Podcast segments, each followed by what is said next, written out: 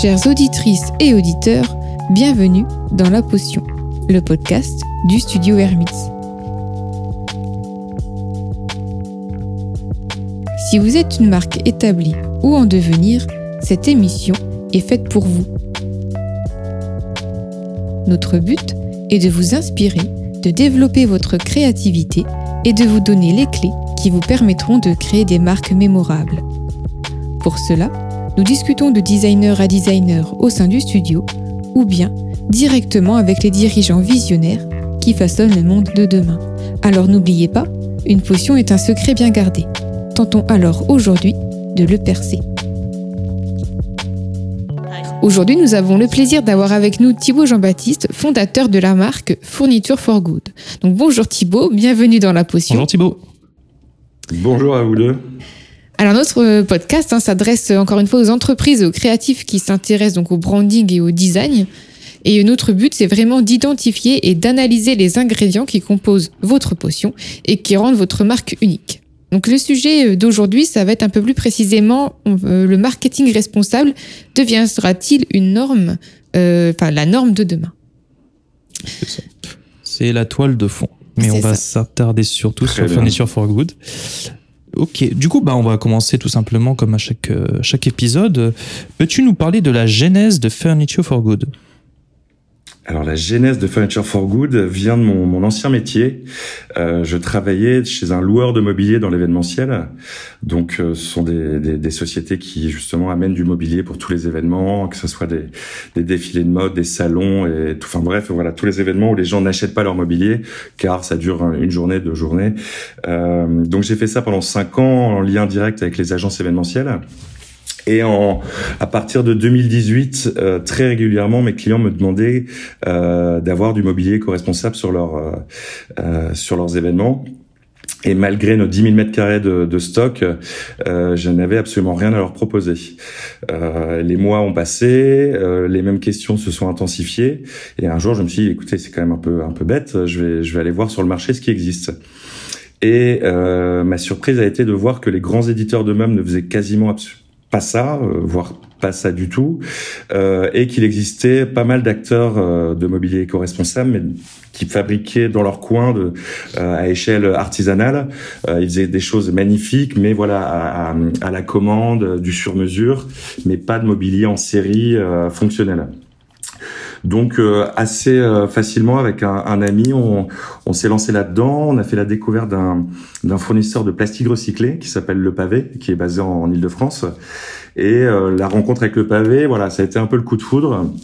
Et très rapidement, j'ai j'ai quitté mon emploi et on s'est lancé donc fin 2019 euh, dans l'aventure Furniture for Good avec vraiment un credo assez euh, assez simple mais mais fort, c'est de dire qu'on pouvait euh, que les déchets qui nous entourent pouvaient être notre ressource. Euh, parce que pour pour vous faire un petit euh, un, un petit, une petite aparté. Euh, Aujourd'hui, le, le marché de l'ameublement en France, c'est un marché énorme. hein, ça représente 15 Mhm. milliards d'euros en France. Euh, mais sur ces 15 milliards, il y en a quasiment la moitié qui viennent de Chine. Donc déjà, on se dit, il y a un petit problème. Oui. Et chaque année, le, le milieu de l'ameublement, c'est entre 2 et 3 millions de tonnes de déchets. Donc déjà, ce secteur est assez problématique sur les déchets. Et je vous passe les quantités de plastique qu'on utilise chaque année en France et le faible taux de revalorisation de ces déchets. Donc on a voulu vraiment prendre ces deux problématiques des déchets et l'ameublement euh, pour les pour trouver une solution qui a été Furniture for Good avec cette volonté de faire des déchets une ressource et surtout de fabriquer tout en France pour rajouter de la valeur ajoutée à nos produits. Voilà un peu comment est venue euh, cette idée. Et la dernière, euh, euh, le, le dernier élément différenciant de notre société, ça a été de vouloir faire de l'industriel, de se dire que le, on voulait pouvoir apporter dans, dans toutes les maisons, dans toutes les sociétés, du mobilier éco-responsable et que chacun puisse aider à sauvegarder notre planète en achetant du mobilier, ce qui est normalement un peu antinomique. Voilà un peu la genèse de, de Furniture for Good. Super. Est-ce que tu peux nous parler des, des produits que, que, vous, que vous proposez Oui, alors venant de, venant de l'événementiel, la première collection était très tournée sur ce secteur-là, euh, avec euh, euh, trois, trois types d'assises et trois types de tables pour faire des, des ensembles. Donc il y avait euh, table basse, euh, table bistrot et manche debout, Mhm. et avec le tabouret bas qui va avec la table basse, la chaise et le tabouret haut. Donc c'était quelque chose de très simple, mais avec du mobilier fonctionnel euh, qui est soit empilable pour les assises, soit démontable pour les tables. Euh, donc ça, c'est une première collection qu'on a sortie en, janvier 2020. Euh, et on visait donc l'événementiel, les bars, restaurants, hôtels, donc vraiment tout ce qui a explosé en, en 2020. Donc euh, euh, on a dû trouver des, des, solutions de repli, mais on a quand même réussi à avoir des, des, des acteurs de l'événementiel qui nous ont suivis dès le début, comme le, le groupe GL Event. Et aujourd'hui, passer cette phase de, de, crise, je dis passer parce que je suis sûr que ça va, ça va, on va s'en sortir très rapidement. Mhm. Aujourd'hui, on va sortir des produits beaucoup plus design, euh, des tables basses, euh, des tables plus grandes, des tables de, de dîner, euh, des bancs. Enfin voilà, on est, on n'a pas trop de limites par rapport à ça. Euh, mais l'idée, c'est toujours d'avoir des produits fonctionnels et pas forcément des euh, que le design soit vraiment au service euh, de l'utilisateur et pas que ça soit l'utilisateur qui doit adapter ses fon son fonctionnement au design euh, parfois un peu alambiqué. Oui, c'est ça. Même si ça reste très joli. D'accord. Bah, du coup, euh, là, on a bien compris que, que tu t'adresses à, aux professionnels. Est-ce que aujourd'hui, vous vous adressez aussi à, aux particuliers? Et sinon, est-ce que vous allez le faire? Je, Alors, l'idée de base, c'était effectivement le, le B2B. Mhm. Euh, parce que ça permet de toucher euh, plus de monde assez rapidement, Mhm. que notre mobilier était assez, et voilà était fait pour les collectivités locales, pour pour des acteurs co- comme ça. Euh, maintenant, on a eu la belle surprise d'avoir plein de demandes de particuliers. Euh, donc c'est quelque chose qu'on va mettre en place, mais ça nécessite des moyens, euh, des Mhm. outils logistiques, des outils marketing qui sont différents. Euh, mais typiquement sur le mois de mai, on va sortir un nouveau modèle de table et de tabouret euh, où on a déjà des précommandes de particuliers qui ont pu voir qui ont pu voir nos, nos prototypes Mhm. et on, on essaye de s'adapter, voilà, de proposer quand même des produits euh, aux particuliers tout en gardant notre euh, notre cible principale qui est le B2B. Oui, parce que dans l'idée, ce serait peut-être de développer ça en D2C, donc direct to customer, ou ce serait de, de diffuser euh, vos produits dans, dans des revendeurs Bah, Aujourd'hui, on, on se met pas trop de limites euh, D'accord. par rapport à ça, parce que au- euh, en premier lieu, j'avais très borné, j'avais dit voilà, c'est que les sociétés de tel type. Et puis quand on a des demandes de gens hyper intéressés, hyper enthousiastes sur ces produits, euh, on a du mal quand on vient de se lancer dans le- l'entrepreneuriat à dire non non euh, vous non je ne vends pas à vous. Euh, mais c'est vrai qu'au début, bah euh, de vendre quatre chaises à une personne qui est à Marseille ou de vendre 400 chaises à un promoteur qui est basé à Paris, bizarrement, ça engendre un peu les mêmes problèmes. Oui. Euh, malgré la différence de chiffre d'affaires, parce que bah, je comprends très bien que les, les, les, les, utilisateurs finaux, quand ils achètent euh, euh, des chaises ou des tables, pour eux, c'est pour leur intérieur, c'est pour leur, leur vie de tous les jours. Donc, ils sont très euh, euh, soucieux des détails. Euh, et, et- et je le comprends très bien, mais c'est vrai que ça nécessite aussi euh, un service commercial plus développé, un service d'après-vente, parce que on, on- j'ai pas envie de lâcher mes clients comme ça. Surtout que notre principe, c'est que notre- nos produits sont recyclables. Donc il est hors de question que les clients on les lâche dans la nature après leur avoir vendu les, les produits. Euh, nous le but c'est qu'à la fin de vie du produit, ils nous les renvoient et qu'on puisse les recycler. Super. Mais ça c'est vrai que ça nécessite quand même un, Oui, oui, un- oui. un- voilà un- une organisation un peu plus développée. Ok, euh, bah, on va peut-être passer au portrait chinois Ouais, maintenant. Super. Alors, bah, du coup, alors on va, on va demander un peu d'imagination euh, pour ce portrait chinois. Enfin, en tout cas, normalement, ça devrait être naturel. Hein. Oui, c'est Euh, la Ouais. partie un peu décontractée euh, avant le, le gros du sujet. euh. Ça marche. Alors, des fois, des fois, ça peut peut-être un peu de réflexion, mais normalement, ça devrait venir assez facilement. En plus, on l'a changé récemment. Donc, euh. Oui, maintenant on change chaque, euh, Voilà. chaque, euh, chaque question. Là. donc si Fourniture for. Good était un animal, ce serait. Ça serait, ça serait, ça serait euh, un yak. Pourquoi un Pourquoi yak? Pourquoi un yak? Parce que c'est euh, de, de mémoire un, un, un des mammifères qui peut euh, porter le, les charges les plus lourdes et dans des dans des endroits les plus reculés, Ah, oui. dans des dans des endroits où les gens ne vont pas euh, parce qu'ils n'ont pas l'habitude d'aller. Et j'aime bien cette image de dire euh, on est assez précurseurs dans ce milieu-là. Il y en a beaucoup d'autres comme nous qui essaient de qui essayons de on essaye tous en tout cas d'aller dans la même direction, mais c'est vrai que j'aime bien cette idée de dire on c'est pas facile parce qu'on est souvent plus cher que d'autres parce qu'on produit en France, on est souvent plus cher que d'autres parce que nos circuits de fabrication ne sont pas développés parce que c'est des produits qui sont tout nouveaux, Mhm. mais on y va quand même. Voilà. Super. Si Furniture for Good était une personnalité, ça serait. Une personnalité. Ah. C'est une question difficile, ça. Euh, C'est la plus difficile à chaque fois, je pense.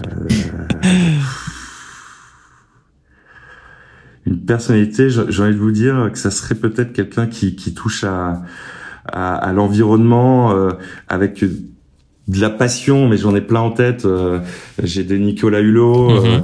je vous avoue que je pense même, alors vous allez me regarder, mais je pense même à Brune Poisson, qui était une ancienne secrétaire d'État, Oui. euh, qui a participé à la loi anti-gaspillage, que j'ai eu la chance de rencontrer, qui a été super sympa avec nous. Et, euh, et voilà, c'est tout. Alors, ce sera peut-être pas une personnalité, mais c'est toutes ces personnalités qui profitent de leur aura pour euh, essayer de voilà d'aller de l'avant et de proposer des choses qui serviront à la au plus grand nombre. C'est ce que j'appelle la voilà la politique, c'est la vie de la, de la cité. Et euh, j'aime bien ces gens qui, qui qui font des choses concrètes. Super. Mhm. Bah, du coup, on- je vais peut-être un peu teaser pour la suite. hein. On aurait pu dire Papa, Papanek aussi, euh, Victor Papanek, sur, euh, qui est le précurseur du, du design social, hein, qui, qui mettait aussi en avant euh, euh, le design au service de la population Mhm. avant tout. Voilà, c'était. Ouais. Mais du coup, voilà, on en parlera rapidement tout à l'heure. J'aurais pu j'aurais pu le citer effectivement. Ça aurait été, euh, Bon, alors du coup, le suivant, c'est si Furniture for Good était un jour de la semaine. Ce serait. Ça serait euh, définitivement le, le vendredi. Parce que le, Ah. le vendredi, on est tous heureux le vendredi. Et donc, euh, et, euh, le- non, mais voilà, j'ai un petit gimmick avec mes salariés où le vendredi, j'ai une petite vidéo que je leur envoie tous les matins. Ah, super. euh, qui donne la patate euh, que je pourrais vous transmettre c'est quelqu'un qui court qui chante et, et, et, euh, et non mais on, je vous avoue que j'ai la chance d'avoir des salariés qui sont hyper impliqués et on est dans une ambiance euh, productive mais en même temps hyper familiale Mhm. euh, et le vendredi résume bien un peu notre état d'esprit Oui, ça c'est intéressant. mais le Ouais. lundi on est de la même humeur donc ça va mais c'est ça. Mais en fait, euh, bon, on n'en parlera pas forcément dans ce dans, dans la suite du podcast, mais c'était aussi la force de la marque parce que nous, ce qu'on essaye aussi, c'est de d'aider les, de donner un peu voilà des, des conseils sur les créations de marques. Euh, le, le fait d'avoir une marque comme ça qui est en plus incarnée par des valeurs fortes, ça permet de créer cette cohésion au sein des équipes. Une marque, ça ne ça, ça n'adresse pas forcément qu'à son public, mais c'est aussi en interne en fait. Ça fédère les équipes. Et euh, ça, je suis heureux de l'entendre en tout cas. Alors, j'ai- plus les chiffres en tête, mais je, je me souviens d'un cabinet de recrutement qui avait sorti un sondage Mhm. euh, qui disait que pour la première fois depuis des décennies, euh, les jeunes qui arrivaient sur le, le- le- dans le monde du travail euh, étaient prêts à, à renier un peu de leur salaire, mais si ça leur permettait Oui. d'accéder à une entreprise à, à mission, une entreprise qui avait Absolument. un sens. Absolument. Et euh, c'est vrai que les, les, les salariés que j'ai avec moi euh, ne se comment dire non ont du plaisir à parler de la marque, ont du Oui, plaisir oui, à oui. partager et ne se forcent pas. J'ai pas besoin de les forcer pour aller parler à, à leurs amis, à leur entourage, à leur réseau. Oui. Euh, ils se sont complètement accaparés la marque euh, sans voilà, sans devoir faire du, du lavage de cerveau. Oui, c'est ça. Euh, euh, voilà, ils- on voit tout de suite l'impact en fait, Mhm. parce que je prends l'exemple. Notre chaise, par exemple, qu'on a sortie, la chaise Mao, euh, bah, ça fait quasiment 3 kilos de plastique recyclé et, euh, et quasiment 5 kilos de CO2 économisé. Donc c'est du concret, on le voit tout de suite. Mhm. Euh, c'est pas, je vais vendre une. euh, alors j'ai travaillé dans l'automobile, donc faudra pas que mes anciens collègues râlent, mais c'est pas comme on- si on vendait une, une, un gros diesel 4x4. euh, on, on- voilà, on est content parce qu'on a fait une vente, mais euh, dans l'absolu, on n'est Mhm. pas, on n'est pas valorisé plus que ça. Euh, là, mes salariés, ils sont heureux et, et quand ils ont des gens au téléphone, ils ont pas besoin de se forcer pour trouver des arguments pour vendre le produit, Mhm. quoi. Mais on sent c'est parce qu'il y a aussi un, un vrai partage des valeurs et puis de la problématique. Donc, euh, Oui, complètement. J'ai ma responsable communication mm-hmm. qui, qui est en alternance et, euh, et qui fait un master green, euh, qui, qui, qui ça s'appelle le Green Management School, qui est mm-hmm. c'est un nouveau master qui vient de sortir l'année dernière. Euh, donc elle est arrivée vraiment, et c'est elle qui est venue me chercher en fait, qui m'a envoyé un mail parce qu'elle elle, m'avait vu sur une plateforme qui s'appelle Zay, je sais pas si vous connaissez. Euh, c'est une plateforme qui aide les sociétés à mettre en avant justement leur leur engagement euh, euh éco-responsable, peu importe le, le secteur. Et donc c'est elle qui est venue voir en disant bah, j'ai vu vos produits, j'adore, est-ce que vous recherchez quelqu'un? Et ça, mm. peu de sociétés, enfin en tout cas peu de, de, petites startups comme la mienne, je pense, euh, enfin pour avoir plein de potes entrepreneurs, on, on échange. Eux, chez eux, ils n'ont pas des gens qui viennent forcément les voir pour trouver des emplois, quoi. Oui, c'est ça. Après, c'est aussi une demande du public aussi de de plus en plus. Même on le voit là dans dans des marques avec qui on travaille, par exemple dans le secteur du luxe, même dans le nouveau luxe, il y a, étant donné que le nouveau luxe, euh, la cible c'est on entend parler souvent d'eux, des, des millennials. Des, des, c'est un public qui est de mieux informé qu'avant et qui a plus à cœur des voilà toutes ces considérations de société écologique, que ce soit dans le luxe, même dans un autre secteur, dans, dans, dans le bâtiment. Par exemple, actuellement, on travaille euh, pour une marque de, de, de peinture. Euh, il y, a, il y a aussi une considération écologique sur les produits, sur les peintures à utiliser. Et c'est, je pense, voilà, on en parlera en plus après euh, le portrait chinois. Je pense que ça va devenir une norme de toute façon. Mhm. Voilà. C'est déjà bien inscrit, ça deviendra une norme. Depuis des années, les seules personnes qui parlaient d'écologie, c'était euh, euh, c'était soit des petites ONG dans leur coin qui faisaient des actions choc, oui. euh, soit les politiques qui mm. faisaient euh, mm-hmm. euh, des événements euh, internationaux, qui se réunissaient à 10 autour de la table pour dire comment on va changer la planète. Et aujourd'hui, justement, que ça soit des sociétés comme la mienne ou d'autres qui apportent des solutions du quotidien aux gens, bah, ça permet à tout le monde de s'impliquer en fait. C'est ça. quand on achète une chaise en plastique recyclé, on y participe quand on, utilise des solutions, par exemple, je voyais des, entreprises qui faisaient des solutions d'envoi dans le textile, mais qui étaient récupérables après, donc euh, on arrête avec le carton à usage unique, quelque chose comme ça. Ben, en fait, tous les gens peuvent avoir des petites missions quotidiennes pour participer, et ça, ça change tout en fait. On le voit même avec les. Moi, j'ai deux enfants. Quand on peut engager les enfants dès le plus jeune âge à dire, bah non, le papier par terre, faut le ramasser, c'est la mhm. poubelle. Et puis ensuite, on en fait ça et on leur montre ce qu'on peut faire après. Juste de pas forcément jeter dans la poubelle, mais de dire, bah voilà, après on peut faire une chaise, après on peut faire euh, euh ça, si. Enfin, mhm. il faut pouvoir avoir du du tactile, du du comment dire quelque chose de de, de concret. c'est ça exactement. Absolument. Bon, passons à la suite le si Furniture for Good était un fruit, ce serait. si, si Furniture for Good était un fruit, euh, ça serait, ça serait euh, tous les fruits qu'on peut manger entièrement. Euh, alors j'en ai, pas mais les pommes, les, les, voilà, les choses comme ça, ou concrètement notre mobilier euh, enlève des déchets de, de, de la planète, mais n'en remet pas après. Oui. Euh, à la fin de vie, il suffit par exemple, euh, nous par exemple une chaise, c'est une structure métal, euh, du plastique recyclé et c'est mhm. tout. Donc le plastique recyclé en fin de vie, on le broie, on peut en refaire d'autres. Et l'acier, c'est un des matériaux le plus recyclé au monde. Mhm. Euh, pour un petit chiffre, l'acier en Europe, par exemple, il y a une étude qui est, qui est sortie qui montre que 80 à 90% de l'acier circulant en Europe a déjà été recyclé une fois. Donc en fait, c'est de se dire, c'est de prendre le produit en lui-même et il y a rien qui, voilà, on, ne, on ne, on ne gâche pas la nature derrière. Typiquement, il y a pas longtemps sur les réseaux, j'ai vu des, des magasins qui vendaient des bananes euh, dépiotées sous cellophane. j'ai pu mourir. Les mandarines aussi, j'ai déjà vu ça. Euh, les quartiers carrément séparés. Oui, oui. C'est comme on, veut on veut participer à, aider la planète sans que nous-mêmes on refasse une, une marque derrière. Ça n'aurait mhm. aucun sens, quoi. Oui, c'est aussi, c'est, on en parlera aussi encore une fois, mais c'est la responsabilité aussi des marques de proposer des, des solutions. Euh. Certes, il y a toujours une demande et s'il y a une demande, il faut, il faut y répondre, mais c'est aussi la responsabilité des marques de d'insuffler des nouveaux modes de consommation en fait et de durée de vie de produit.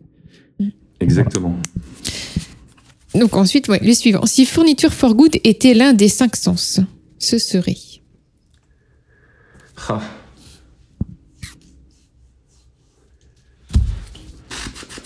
Ça serait, ça serait, je pense, le toucher. Mhm. Euh, parce que bon, on peut entendre notre chaise qui qui tombe, hein, on peut, mais euh, non, et c'est le toucher. En plus, c'est le sens qui me manque le plus en ce moment, euh, parce qu'on a beau envoyer. Alors moi, je fais pas de catalogue papier. Hein, c'est euh, mhm. voilà, c'est pour moi, ça serait une hérésie. Euh, je ne fais que de l'envoi par euh, de, de, PDF ou de choses comme ça pour limiter l'impact. mais mais le toucher, le toucher de la matière, parce que les gens me posent très souvent, on me dit mais c'est quoi le rendu du plastique? C'est chaud, c'est froid, on dirait de la pierre, on dirait du bois. Et en fait, on se rend compte dans l'acte de vente en lui-même que si on a 500, c'est pas pour rien, quoi. Il y a des personnes qui vont être plus euh, sensibles au visuel, mhm. mais il y, a, il y, a, plein plein de personnes qui sont très sensibles au toucher mhm. et de se rendre compte qu'en fait bah, c'est doux, c'est pas forcément froid. Mhm. Euh, il y a un petit chanfrein donc ça donne un peu de perspective au, au produit et euh, ouais c'est le, le, sens qui me manque le plus et qui a le plus de force pour les gens. Je, je, trouve sur mes produits. Ah, je suis tout à fait d'accord. Et d'ailleurs le, le, le, toucher d'une bonne table de bistrot, j'espère qu'on. Enfin, c'est pour dans pas longtemps, je pense. Normalement, c'est pour dans pas longtemps. Je, pense qu'on sera tous d'accord avec ça. Donc, si, si Furniture for Good était un chiffre, ce serait? Euh, Ça serait le zéro. Pourquoi le zéro? Parce que c'est une boucle et que nous notre euh, notre but c'est de de faire du, du circulaire, voir ce qu'on appelle chez nous euh, dans notre société l'ultra circulaire c'est-à-dire vraiment de, de, déjà de faire en local. Ça c'est mhm. logique parce qu'on a des ressources, surtout en Île-de-France, on a des ressources euh, illimitées. Mais c'est euh, euh, notre logo se veut comme ça circulaire. Euh, c'est de se dire on, peut prendre, on, on, prend des déchets comme je l'ai déjà répété, mais ensuite c'est en boucle. On ne mhm. ressort pas, mhm. les déchets ne ressortent pas de cette boucle-là. Donc je trouve que le zéro et le zéro c'est un chiffre magnifique. Et bah, du coup, la dernière question de ce portrait chinois. Euh, si Fourniture for Good était une entreprise d'un autre secteur, ce serait Ça, ça change jamais. C'est toujours notre dernière question.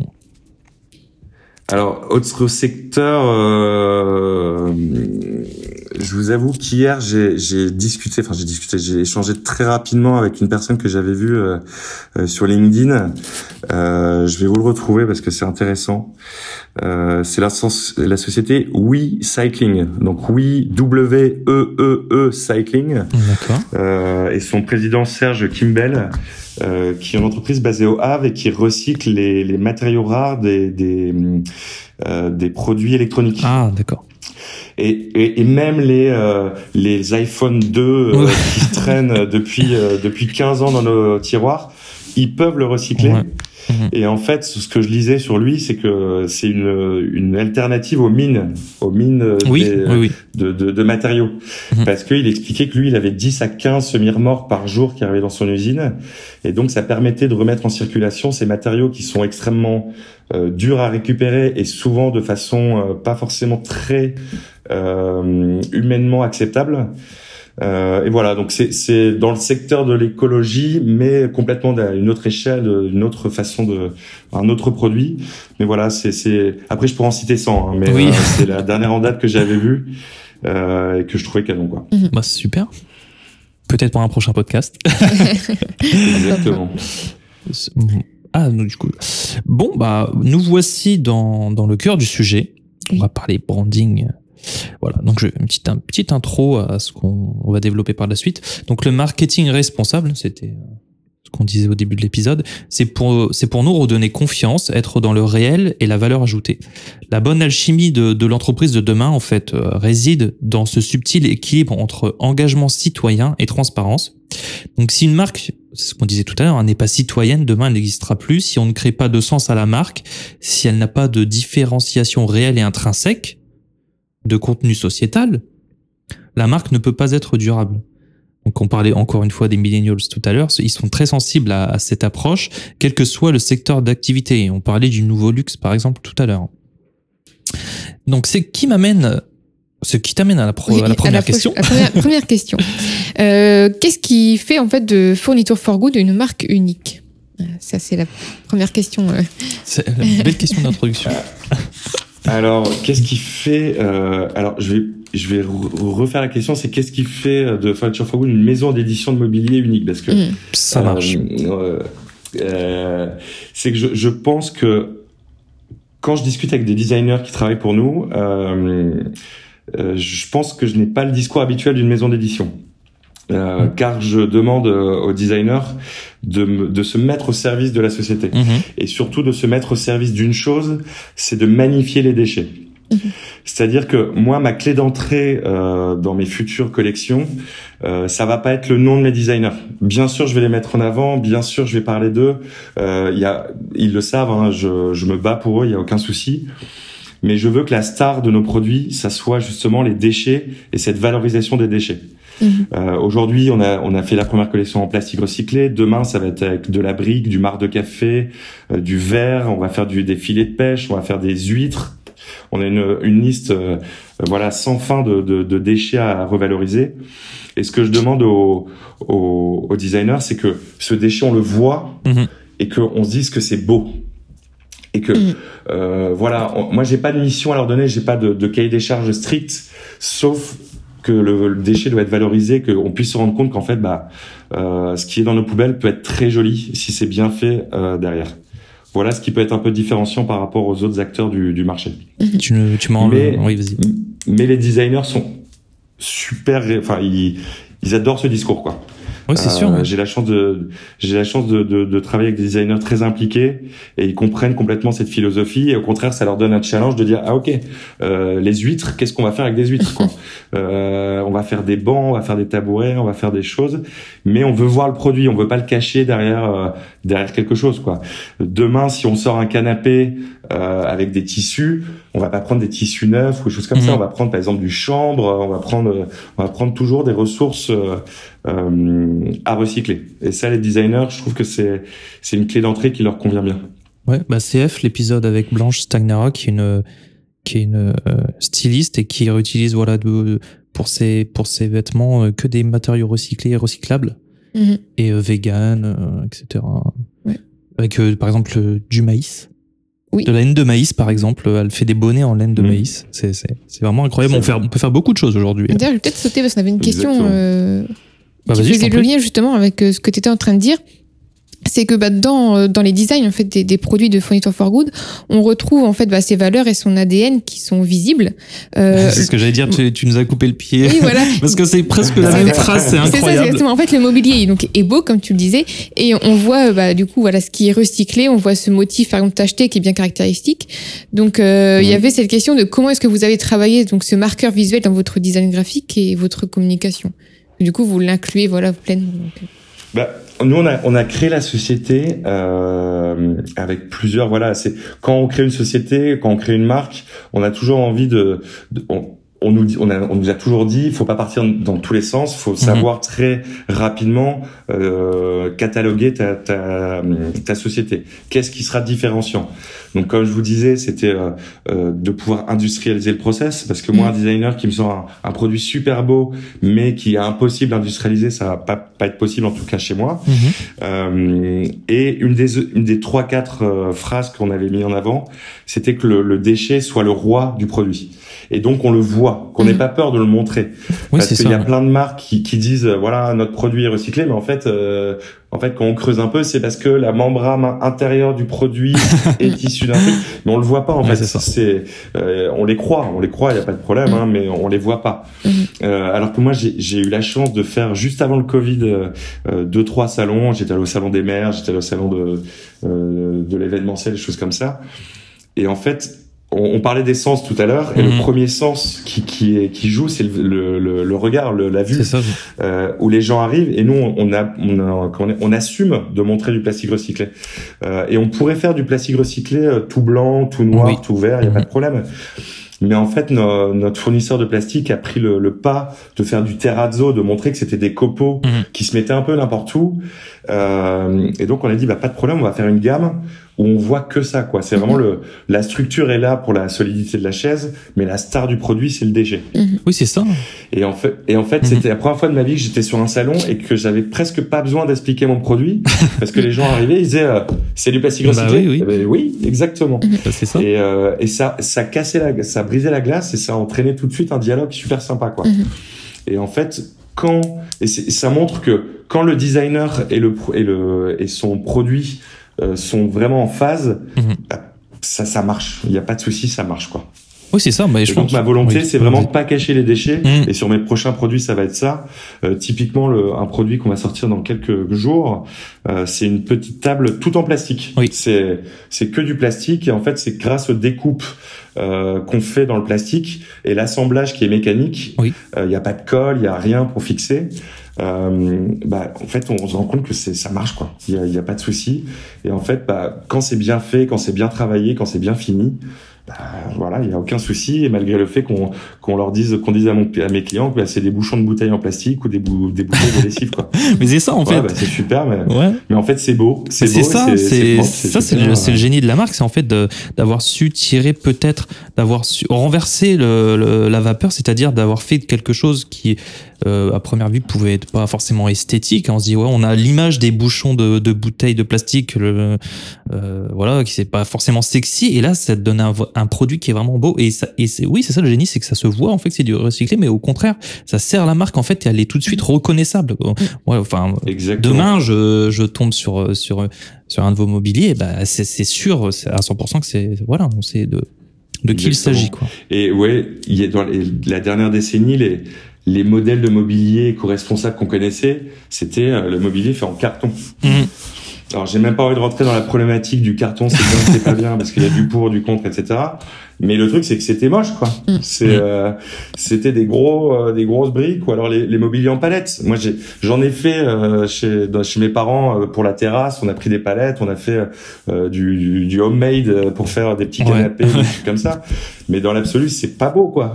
ça reste, euh, ça reste des choses, voilà. Et c'est là où le, le, le vrai métier du designer arrive. C'est de dire, ok, on a ça qui n'est pas beau, mais on va, on va en rendre, on va le rendre beau, quoi. c'est Et c'est euh, nous la grande phrase qu'on qu'on qu'on met en avant chez Furniture for Good, c'est c'est pour un monde pour un monde sans déchets, pour un monde plus beau. Voilà. c'est je pense que la beauté, l'e- l'esthétisme doit être au service justement du- d'une d'une cause plus grande qui est l'éco-responsabilité. oui c'est ça parce qu'en fait le le design c'est c'est quand même la séduction et la consommation et l'état pur et je pense que euh, Enfin, des- c'est, il est principalement le design en soi est responsable euh, de, de, de la surproduction et de la, de la surconsommation depuis plus quand même d'un siècle.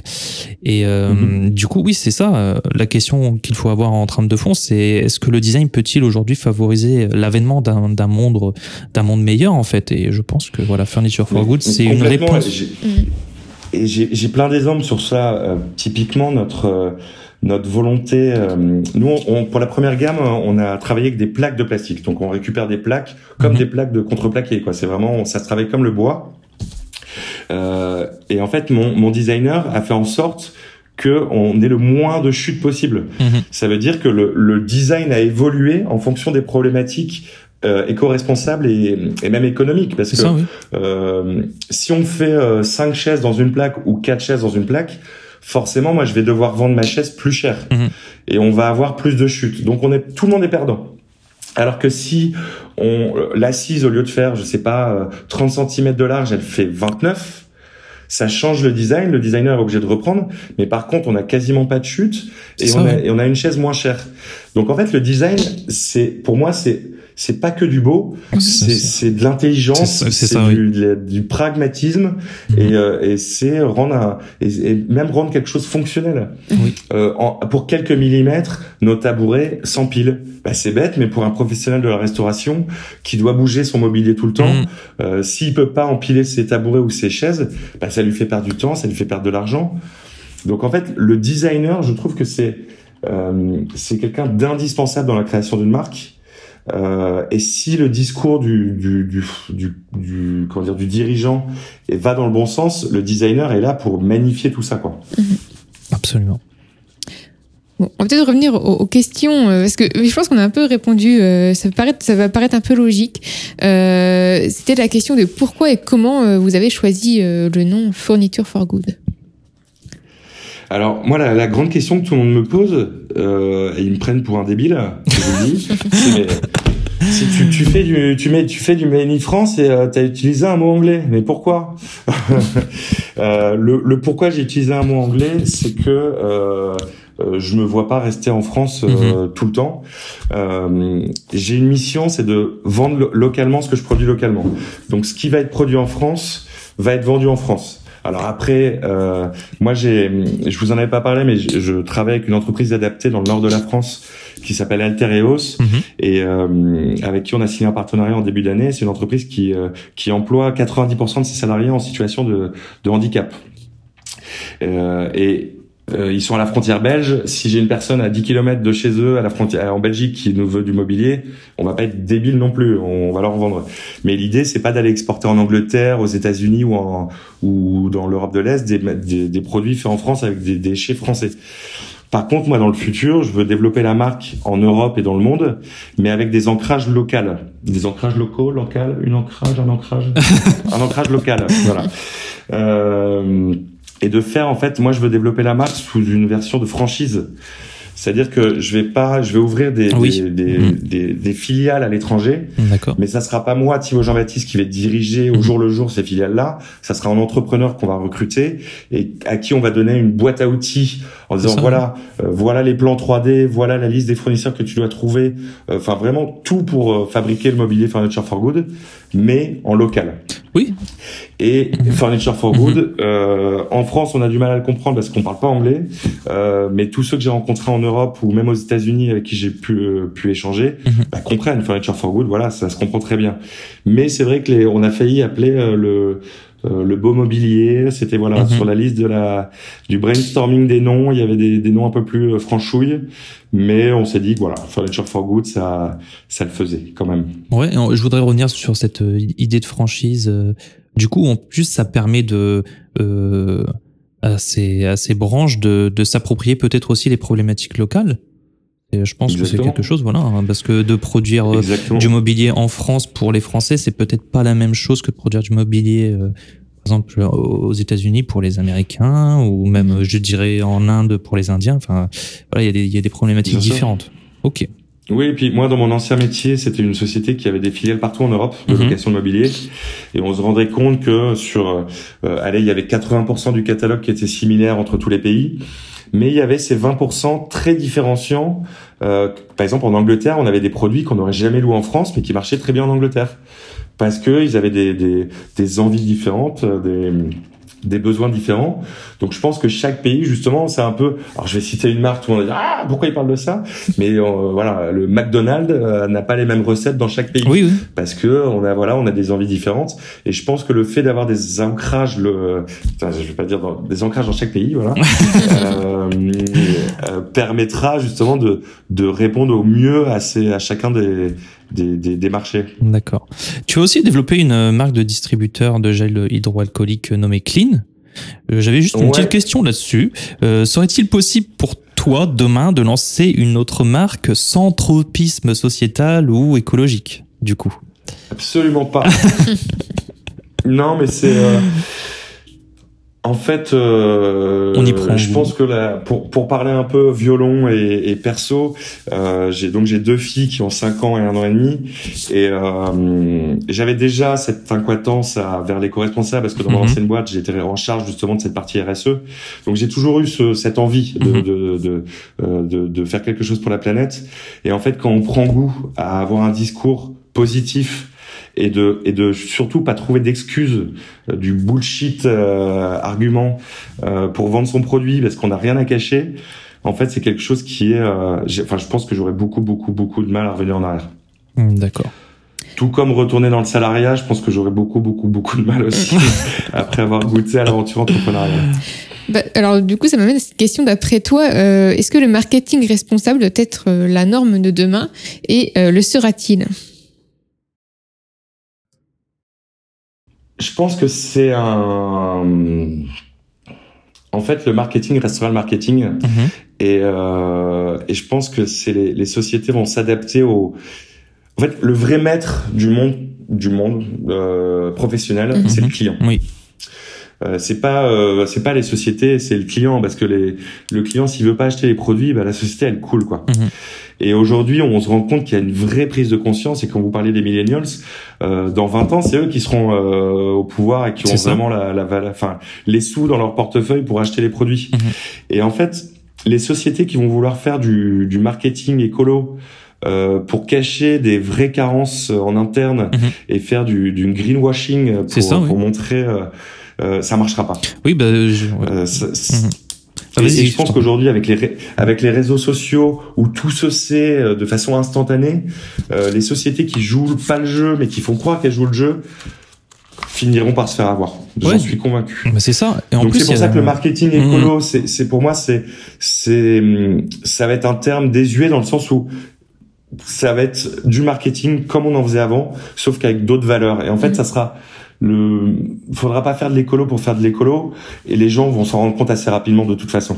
Les marques qui disent qu'ils font du made in France alors qu'en fait ils rajoutent deux boulons euh, à Poitiers pour dire que c'est du made in France alors que 99% du produit euh, est fait à l'étranger, ça va se savoir. Et Mhm. le problème c'est quand ça se sait euh, la confiance est très long à gagner, mais Mhm. c'est très rapide à perdre. Mhm. Donc euh, voilà, je pense que ça va devenir des normes.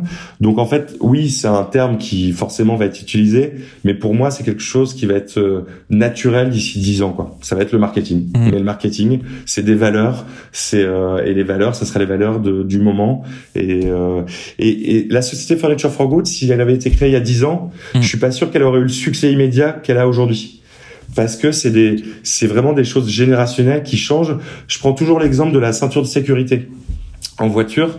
Euh, mon père, quand, quand il a dû la mettre de façon obligatoire, il a râlé, je pense que comme des, des millions de, de franchouillards. Il disait, mais en- arrêtez de nous emmerder. euh, j'ai, ça fait 20 ans que je conduis sans ceinture. Mhm. Moi, aujourd'hui, je n'ai jamais, je suis jamais monté dans une voiture sans mettre la ceinture Mhm. de sécurité. Enfin, je pense que pour tout le monde aujourd'hui, c'est un réflexe. C'est ça. Donc, je pense que ça sera la même chose dans, dans 10, 20 ans pour toutes les pans de l'économie. C'est ça. Après, pour revenir sur, sur euh, ce point du greenwashing, on voit aussi, euh, j'ai en tête Danone qui a lancé les deux vaches. J'étais surpris, je savais pas Ouais. que c'était, je pensais que c'était vraiment une marque, euh, voilà. Et en fait, euh, il faut, ça m'amène peut-être aussi euh, à, à cette question, mais on, on en a déjà un peu parlé. euh, Est-ce que tu n'as pas peur de, de, de ces dérives, de peut-être aussi euh, qu'à force que tout le monde s'aligne sur ce même euh, créneau, qu'il soit en fait vidé de sa substance et que ça que ça fasse de l'ombre aux, aux marques vraiment engagées en fait. Qu'est-ce qu'on peut si- faire si, euh, demain si, si, si, si l'ensemble des boîtes font les choses bien, Mhm. mais j'applaudirais à demain. Il n'y a pas de problème. Euh, Danone, euh, je pense pas qu'il soit à 100% écolo. Mhm.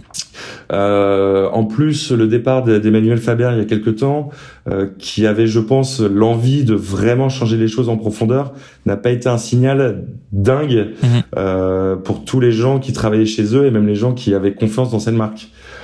Euh, alors maintenant, je suis pas, euh, je suis pas naïf au point de penser qu'une marque comme Danone peut changer en, en deux ans l'intégralité de ses process. Mhm. Mais dans 20 ans, si la loi, en plus, parce que je pense que la loi va arriver et va, Aussi, oui. va Oui, contraindre de plus en plus les marques. Mhm. Mais si demain euh, tout le monde euh, fait les choses correctement, tant mieux. Et je pense que les marques qui ont été précurseurs, précurseurs, j'ai beaucoup de mal à parler ce matin, qui ont en tout cas été en avance sur les autres, vont justement prendre de l'avance. Mhm. Et même si c'est pas les numéros un en termes de volume de vente, moi, Furniture for Good, je pense pas que je serai dans 10 ans euh, numéro un en volume de vente en France. Oui. Mais c'est Mhm. pas ce que je, c'est pas ce que je cible. Oui. En tout Oui. cas, si quand dans 10 ans, si on parle de Furniture for Good comme une des références du mobilier éco-responsable en France, là j'aurais gagné. Et je pense que les premiers à se lancer là-dedans auront une légitimité que les autres n'auront pas. Bah après, je- c'est c'est très juste ce que tu dis. Moi, je pense qu'une aussi une marque qui qui se veut responsable, elle doit être aussi, je pense, rester de taille raisonnable aussi. Mhm. Euh, le problème de ces de ces grandes filiales, hein, je, je pense d'ailleurs, c'est pareil. Ben Jerry s'est fait racheter euh, par un grand groupe, j'ai que j'ai oublié lequel, mais du coup, ce, ce groupe n'a pas communiqué dessus. Voilà, Mm. euh, ils Mm. s'en cachent bien. Et euh, moi, je pense que les marques de demain, c'est celles qui vont réussir à, à rester de, aussi de taille raisonnable en fait. Euh, pas qui, qui deviennent des je- monstres qui englobent, qui, qui rachètent tout le reste et qui. En, en fait, je pense que ça. je- enfin, moi, je suis, je suis, un, je suis optimiste. Donc, je me dis Mhm. que si même les gros peuvent le peuvent fonctionner. Oui. Après, euh, moi, j'ai fait beaucoup de, j'ai fait de beaucoup, peut-être pas beaucoup, mais j'ai fait de la finance. J'ai fait voilà, dans mon mon master, c'était de la finance. J'ai travaillé au début dans une banque privée, donc euh, un peu, euh, alors pas longtemps, six mois avant que je me rende compte que j'étais pas fait du tout pour ça. Euh, mais je suis pas naïf. Il y a des enjeux économiques. Oui, il y a des, il y a, il y a des, il y a, voilà, il y a beaucoup de choses derrière qui, qui sont très impliquantes pour les, sociétés. Euh, je pense que le, la, le, la vraie solution, ça sera que les sociétés puissent s'affranchir un peu euh, de la volonté de leur actionnariat, mhm. ou en tout cas de mettre noir sur blanc dans leur statut euh, et dans leur engagement, même auprès de leurs actionnaires, leur mission et leur volonté d'agir. Mhm. Si c'est pas écrit noir sur blanc, on peut pas demander aux actionnaires qui mettent de leur denier, parce que c'est les actionnaires, c'est pas que des gens cupides, c'est des gens comme nous qui mettons leur argent de, qui qui en, qui mettons notre argent sur des des fonds, des choses comme ça pour mhm. pour emprunter, enfin pas pour emprunter pour euh, épargner, pardon. Et donc, on peut pas non plus demander à tout le monde de faire des efforts. Par contre, je vois de plus en plus d'entreprises à mission, des entreprises qui, qui sont labellisées B Corp, des choses comme ça. Mhm. Si c'est écrit noir sur blanc dans les statuts et donc que dans les statuts, de façon légale, euh, on oblige la société à avoir un certain pourcentage de leurs résultats qui est dédié au développement éco-responsable et à la volonté de bien faire les choses, je vois aucun problème pour développer ça. Par contre, si demain euh, l'actionnaire est toujours a toujours plein pouvoir pour faire ce qu'il veut et qui met en avant le profit euh, par rapport au développement éco-responsable, ça marchera pas. Mais il y a des outils, vraiment, euh, les statuts d'une entreprise, c'est un outil euh, indispensable pour faire une vraie mission pour faire vraiment quelque chose de bon. Et je pense que les sociétés qui se créent aujourd'hui et directement dans leur statut de façon initiale euh, mettent ces missions-là et se disent voilà moi dans tous les cas euh, il n'y a pas plus de X% qui retourne aux investisseurs, il n'y a pas plus de mais par contre il y a X% mhm. minimum qui retourne au développement de la société. Et puis si on fait pas assez de chiffres, ben vous aurez pas de vous aurez pas de, de dividendes cette année, désolé, mais par contre on va pouvoir développer ça et ben voilà. Alors ça fera peut-être le ménage sur certains actionnaires qui voudront pas aller parce que le, ils auront pas assez de rendement. Et ben tant pis. Euh, mais je pense qu'une entreprise peut, alors je suis peut-être très naïf, hein, mais euh, une société peut grossir, peut avoir des milliers de salariés et mhm. avoir des valeurs qui seront euh incorruptibles. D'accord, c'est intéressant. Ah, du coup, alors on, arrive justement, ça nous amène à la, dernière question. Euh, quel conseil ou alors bon plan euh, donnerais-tu à, une, un entrepreneur hein, qui souhaite lancer une initiative euh, bah, telle que Furniture for Good? Alors, c'est d'y croire à fond. Il y a de toute façon, là, quand on se lance tout seul ou à, avec très peu de personnes, personne vous attend. Mhm. Euh, donc le lundi, si vous voulez faire une grasse mat, euh, on s'en fiche. Hein. Euh, personne vous attend. Donc, faut vraiment croire en son projet à 800%. Et mhm. vous êtes devez être la personne qui y croit le plus. Et moi, le vrai conseil que j'ai envie de donner, c'est de de multiplier les échanges de, de rencontrer des gens. De, mhm. euh, LinkedIn est un super outil pour ça. Bah, c'est comme ça qu'on s'est connus. Hein. Mhm. Euh, de pas avoir peur de d'envoyer des petits messages. Euh, est-ce qu'on peut se faire un petit En plus aujourd'hui avec le, développement de tous les outils euh, de distanciel, on n'est pas obligé de faire le tour de France pour rencontrer des personnes. En une journée, on peut rencontrer trois quatre personnes mhm. qui sont disséminées un peu partout dans le monde. Quoi. Oui, c'est ça. Et, et, et c'est vraiment avec l'échange qu'on qu'on avance. Mhm. Euh, alors c'est pas forcément de, de, mettre euh, son idée révolutionnaire sur la table tout le temps, mais de dire voilà comment vous avez pensé à faire ci, comment vous avez pensé à faire ça. Mhm. Et en plus chaque rencontre, généralement on amène on amène une autre. Dire, ah vous avez pas rencontré cette personne, eh ben voilà allez la voir de ma part. Et, et moi je me suis nourri depuis 18 mois euh, de ces différentes rencontres. Donc euh, surtout surtout ne restez pas chez vous euh, à regarder des trucs sur Google, même si vous avez l'impression que c'est une source inépuisable d'informations. Rien ne vaudra plus que euh, une rencontre avec quelqu'un qui travaille dans le secteur depuis longtemps, mhm. qui a des problématiques concrètes. Donc échanger, mhm. échanger, échanger, c'est le, le, le, le, conseil que je donne. Quoi. Ouais, c'est le, c'est le, voilà, profiter de l'expérience des gens. Et c'est aussi euh, le, l'intérêt de ce podcast aussi, c'est d'avoir des gens expérimentés et d'avoir, euh, voilà, et, et, surtout la communauté de cette communauté de l'éco-responsabilité, elle, elle, devient gigantesque. Et il y, a une, il y a une bienveillance incroyable dans ce milieu-là. Et que moi, des, des marques éco-responsables de mobilier, sont, il y en a déjà sur le marché, il y en a d'autres qui se créent. Je ne les vois absolument pas comme des concurrents. Alors bien sûr, si je me fais piquer un marché par un autre pendant deux minutes, ah, euh, j'aurais bien aimé que ça soit moi. Mais bravo, si c'est une autre marque d'éco-responsable qui l'a, bravo, parce que euh, ça va donner des idées à d'autres clients qui vont relancer d'autres marchés. et il y a vraiment une volonté de s'entraider qui est assez exceptionnelle dans ce milieu-là. Donc euh, vraiment, faut pas avoir peur de de, de s'ouvrir à d'autres. Ah, ok. Euh, je, je, pense que c'était un très bon conseil. Et on ah va. Bah oui. bah, non, mais c'est alors quelque chose qu'on qu partage complètement. Euh, et donc, du coup, ça nous amène à la toute dernière question. Euh, comment vois-tu le secteur dans les 20 prochaines années et quels sont euh, bah, tes projets d'innovation? Alors, je pense que dans 20 ans, ce que, ce que je fais aujourd'hui avec mes, mes salariés, ça sera une norme. Mmh. Je pense que tout le monde le fera parce que euh, je pense que le, le, le, euh, le, le, législatif, comme je vous parlais tout à l'heure, va suivre. Aujourd'hui, on a la loi anti-gaspillage qui est sortie l'année dernière, euh, qui incite, mmh. qui n'oblige pas, mais qui incite les collectivités locales à acheter euh, des produits avec des matériaux recyclés. Je crois que c'est entre 20 et 100% de matériaux, matériaux recyclés. Mmh. Donc là, c'est de l'incitatif. On voilà, on tape pas sur les doigts, mais on dit faites ça. On prépare le terrain. Ouais. Mais quand on met quand on met sur papier les données que je vous ai dit au début de, l'entretien, que ça soit le, le nombre de déchets euh, du, du, monde de l'ameublement, mmh. euh, le, le, taux d'importation du, du, mobilier, euh, le taux faible de recyclage en France de produits revalorisés, on se rend compte qu'il y a un problème et qu'il y a, il y a énormément de matière aujourd'hui en France pour faire des choses extraordinaires. Et malheureusement, euh, comme souvent, euh, s'il n'y a pas de loi euh, pour nous taper sur les doigts, euh, les bonnes volontés, c'est très bien, mais ça ne change pas tout un système. Mmh. donc je pense que ça va arriver petit à petit des lois qui vont mettre en place ça. Et en fait, ce qui est génial avec les l'humanité et les Français en particulier, c'est que bizarrement, quand on est au pied du mur, on trouve toujours des solutions. Mmh. Euh, et je pense que le fait d'utiliser des matériaux recyclés et, typiquement le plastique qu'on utilise aujourd'hui peut remplacer du plastique neuf mais il peut aussi remplacer du bois, il peut aussi remplacer d'autres matières. Et on va se rendre compte qu'au final, on a des gisements à ne plus savoir quoi en faire de déchets. Et on va se dire, ah bah zut, en fait, on peut faire un milliard de trucs. Mmh.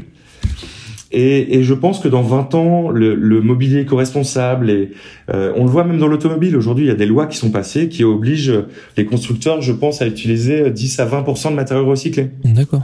Et peut-être que dans 10 ans, ça sera 50. Peut-être que dans 30 ans, ça sera 100%. Je, je sais pas. Mais je pense qu'en tout, en tout cas, on va dans le bon sens et, et le, le pouvoir législatif fera que euh, l'accélération, enfin, que la transformation va s'accélérer dans les, dans les années à venir. Ah oui, ça. Moi, je suis très, mmh. je suis très positif et surtout quand les gens vont se rendre compte que l'écologie, euh, c'est pas c'est pas un parti politique. Je critique pas du tout ah, oui, euh, oui, absolument. Europe Écologie. L'écologie, c'est moi je fais pas de politique oui, là, mais c'est c'est l'affaire de tous, oui, oui, absolument. Exactement. Mmh. Et quand on va se rendre compte que euh, là, on, on, parle souvent des métiers qui vont disparaître avec le numérique, avec... mais si les gens se rendaient compte du nombre de nouveaux métiers qui vont se créer dans les années à venir sur des problématiques écologiques, éco-responsables, sociétales, on va se rendre compte que ça peut être également, au-delà de sauver la planète, ça peut sauver l'économie, ça peut sauver ça, oui. euh, les personnes qui sont au chômage, et on va se rendre compte qu'en fait, ah bah tiens, en fait, l'écologie, c'est c'est peut-être la nouvelle révolution industrielle. Bah c'est ça. Peut-être qu'on arrive et au je... bout aussi d'un système euh, économique euh, à bout de souffle, et c'est peut-être ce qui va aussi euh, sauver les choses, je pense. Oui. Mmh. Moi, je me rends compte dans, dans, mon métier, il y a plein de filières, plein de filières, plein de filières qui sont pas du tout matures. Mmh. Et je pense que dans les années à venir, ça va se transformer, ça va créer des milliers, voire des dizaines de milliers d'emplois en France. Et en fait, tout le monde va se rendre compte que sauver la planète, eh ben, ça peut être une solution, mais en fait, c'est tellement loin quand on parle aux gens euh, arrêtez de jeter vos poubelles dans la rue parce que ça ça tue les océans. Ouais. Mais un mec qui est jamais allé à la mer ou qui qui va une fois par an, qui qui qui voit pas de déchets là où il va, ça, oui. il, il, a du mal à s'impacter. Mais si on lui dit attends, si tu fais ça en plus toi qui es au chômage depuis deux ans, moi je vais te redonner un boulot. Mm -hmm. Ah oui, alors là ça m'intéresse. Oui, bah oui. Et en fait, faut, faut pas couper le. C'est souvent des, un gros mot de parler d'économie quand on parle d'écologie, alors qu'en fait, c'est ça qui va sauver l'écologie, c'est pouvoir corréler l'écologie avec l'économie. Oui, Et quand on va se rendre compte qu'en fait, c'est pas des ennemis, c'est des, des, des les meilleurs amis du monde, on va se rendre compte que bah voilà, c'est il y a du, c'est bénéfique pour tout le monde. Super. Okay. C'est une très belle conclusion. Oui. Bah, on va, on vous invite tous à aller voir, euh, à visiter le site furnitureforgood.com. Mm -hmm. .com, c'est bien ça euh, point .fr. Point .fr, point .fr, quand même, un, un petit sens français. et, euh, et, voilà. Et euh, bah, Eh ben, écoutez, Merci, infiniment. Thibaut. Bah, merci à vous de nous avoir euh, ouais, pour ces ces magnifiques et précieux conseils et euh, pour cette vision et longue vie à Furniture for Good. Voilà, et on vous dit Et- euh, à la comme- Oui, vas-y.